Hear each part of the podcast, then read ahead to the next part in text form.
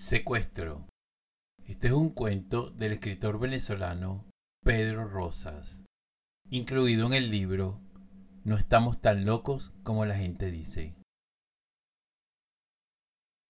Lo primero que Juan escuchó en su secuestro fue la puerta trasera del carro abriéndose. Escribía mensajes de texto mientras esperaba que el semáforo cambiara, con la vista puesta sobre el celular, que había escondido entre sus piernas para mantenerlo oculto de los ojos criminales de las calles ardientes de Caracas. Volteó para ver un hombre lanzarse sobre el asiento trasero, con una pistola inesperadamente apuntada hacia él, en un ángulo que llevaría la bala a cualquier lugar excepto a su cuerpo. Corre, pensó Juan, y extendió el brazo hasta la manilla de la puerta, y giró el torso para salir del carro. No pudo completar el giro sin notar que otro hombre terminaba de poner el culo en el asiento del copiloto, con un gruñido de quien tiene dolor de espalda, la calma de quien se acomoda para un viaje largo y un revólver apoyado sobre la barriga apuntando a Juan. Tranquilo o te dejo pegado, dijo el nuevo copiloto. Dale que está verde. ¿Cargas pistola? Juan le dijo que no. Se acomodó en el asiento, tomó de nuevo el volante y levantó el pie del clutch. El carro brincó y el motor se apagó. Ah, pues, ¿tú no sabes manejar? dijo el copiloto. Sí, sí, voy, dijo Juan, encendiendo el carro. Dale la autopista, como si fueras para Plaza Venezuela. Cierra los seguros. ¿A dónde vamos? preguntó Juan. Que le des, gritó el nuevo pasajero, pateando el asiento de Juan. El copiloto volteó a mirar a Juan, y una vez que el carro estaba andando, miró a su compañero en el asiento trasero. Calmado, ¿ok? le dijo el copiloto al pasajero. El copiloto escondió bajo el suéter la mano que sostenía el revólver y con la otra encendió la radio. Juan había notado la diferencia de edad entre sus secuestradores en los pocos segundos que pudo verlos. El pasajero era joven como Juan, de alrededor de 20 años, y vestía de jean con chaqueta de un equipo de béisbol. El copiloto, en jean y suéter azul, con seguridad le doblaba la edad. Se decidió por una estación de radio de salsa, lo que provocó un gruñido desde el asiento trasero que el copiloto ignoró. ¿Y tú qué haces? preguntó el copiloto. Estudio en la universidad, dijo Juan. ¿Y no trabaja? ¿Qué estudias? Juan le explicó que estudiaba Derecho y trabajaba como pasante en un escritorio jurídico. El copiloto le preguntó en cuál universidad, cómo le iba en el trabajo y si era difícil conseguir empleo de abogado. Juan miró por el retrovisor, casi sin querer, al pasajero, que lo seguía apuntando con la pistola. Cruza aquí, sube hacia Sabana Grande, le dijo el copiloto. Una buena noticia, pensó Juan.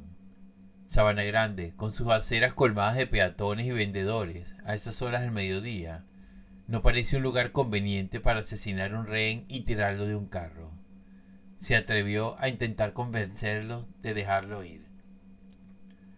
Oye, amigo, ¿crees que me puedo quedar por aquí? dijo Juan, señalando la acera. Me bajo y se llevan el carro, el celular, billetera, les dejo todo. Quédate tranquilo, dijo el copiloto. Estamos paseando. No te vayas a poner nervioso. Me pone nervioso la pistola, dijo Juan. Se arrepintió enseguida. ¿Qué pistola? dijo el copiloto mientras volteaba hacia el asiento trasero. El pasajero recogió el antebrazo con la pistola dentro de la chaqueta y miró por la ventana, pero ya era tarde. Pero tú no aprendes, no jodas, dijo el copiloto. No te digo siempre que calmado. ¿Qué pasa? Lo estoy vigilando, gritó el pasajero, señalando a Juan con su mano libre. ¿Quieres que un policía te vea por la ventana? Tú estás vigilando qué coño.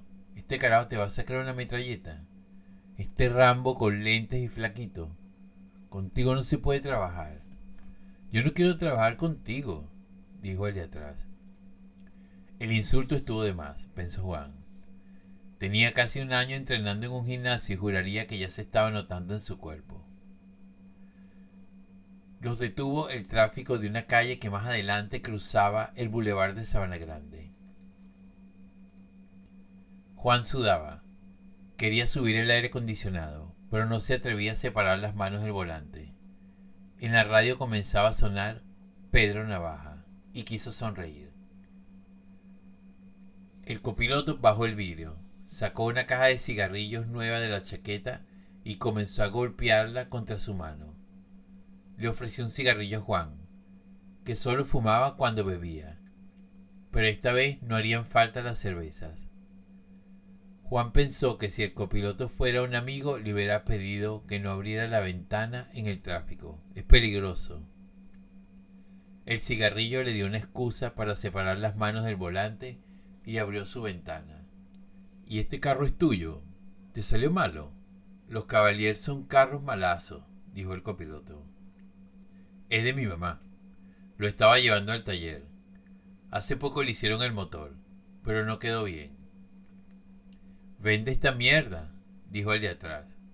Estos carros no sirven, y menos después que le rompes la correa. ¿Y tú qué coño vas a saber de mecánica? Si cuando te puse a trabajar en el taller no duraste ni un mes, respondió el copiloto hastiado. Copiloto y pasajeros se quedaron en silencio. Estaban a media cuadra de llegar al semáforo en la esquina del bulevar Juan vio a dos policías en la esquina que los secuestradores parecían no haber notado. Podría bajarse rápido enfrente de los policías, pensó Juan, e irse caminando como si nada. Juan asentía mientras el copiloto explicaba que no valía la pena rehacer el motor a un caballero. Venderlo averiado era mejor que pagar la reparación. Una vez me conseguí un caballero usado, dijo el copiloto. Esa vaina se la pasaba mala. Le hice el motor, le cambié la caja, el condensador. Yo también trabajo de mecánico. El tráfico apenas se movía, incluso cuando la luz estaba en verde. Quizás sería mejor bajarse ahora y correr hasta los policías, pensó Juan, y no arriesgarse a que se fueran antes de que llegara a la esquina. El copiloto seguía hablando de su carro. Hasta que un día dejé ese pote estacionado enfrente de la casa, y cuando salí se la habían llevado. Al fin se robaron esa mierda. Juan no pudo contener una carcajada, pero un grito dentro del carro lo dejó con la risa atragantada. ¿Qué dice ese catire? dijo el copiloto, mirando hacia afuera con un brazo alzado por la ventana. Un hombre, centrado tras la barra de un cafetín que daba a la calle, respondía el saludo al copiloto. ¿Qué dice ese nené? gritó el hombre del cafetín al copiloto. Trabajando, respondió el copiloto, y le contó a Juan que ese era un amigo de las carreras de caballos. El tráfico avanzó lo suficiente para estar a pocos metros de los policías, que estaban de espaldas. Juan tiró a la calle el cigarrillo que tenía en la mano izquierda y dejó el brazo cerca de la manilla. Esperaría que alguno de los policías volteara para salir del carro y caminar hacia ellos. El copiloto subió el volumen de la radio. Juan miró el retrovisor. El pasajero escribía en el celular. Uno de los policías volteó. Juan recogió las piernas y apretó la manilla. ¡Esa bruja! gritó el copiloto. El grito quebró el impulso de Juan y lo ancló de nuevo en el asiento.